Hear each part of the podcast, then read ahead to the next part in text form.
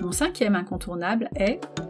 Bah, aller à la plage, bien sûr La parisienne que je suis adore aller à la plage en métro. C'est tellement improbable que je kiffe totalement le concept. Et ne me parlez pas de Paris-Plage, hein, je parle d'une longue plage de sable ourlant la mer Méditerranée. Ok, c'est pas la seule ville avec un transport en commun proche de la mer. Les Marseillais y vont bien en bus, je l'ai fait à Rio et New York depuis, mais là, c'était ma première fois. Et comme toutes les premières fois, ben, ça m'émeut. Barcelone ne manque pas de plages, tout dépend ce que vous cherchez. Barceloneta est la plus populaire et sans doute une des plus fréquentées. On y trouve des aires de jeu pour petits et grands, des chiringuitos, les bars de plage, le tout devant une longue promenade.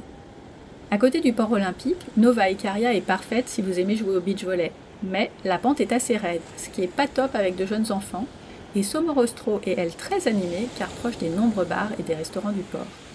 Marbella s'ambiance très vite avec ses chiringuitos, elle a des aires de jeu et un centre nautique, mais c'est aussi la plage préférée des cunus. Pour en avoir croisé quelques-uns échappés de leur camping cet été sur la côte atlantique française, vaut mieux le savoir. Et donc, nous, on est allé où? Bah, après une étude approfondie basée sur les conseils de Barcelonaise d'adoption, nous avons posé nos serviettes et pique-niques sur la plage de Bogatel. Et elle était parfaite. Bon, il faut marcher environ 15 minutes depuis les stations Poblenou ou Lacuna, mais pas moins de 650 mètres de sable blond s'étirent devant une mer transparente, certes un chouille fraîche à Pâques. Les enfants ont eu toute la place pour jouer au foot tranquillement après avoir piqué une tête. Trop bien. Il y a en plus quelques restaurants sur la promenade et des chiringuitos investissent les lieux en été.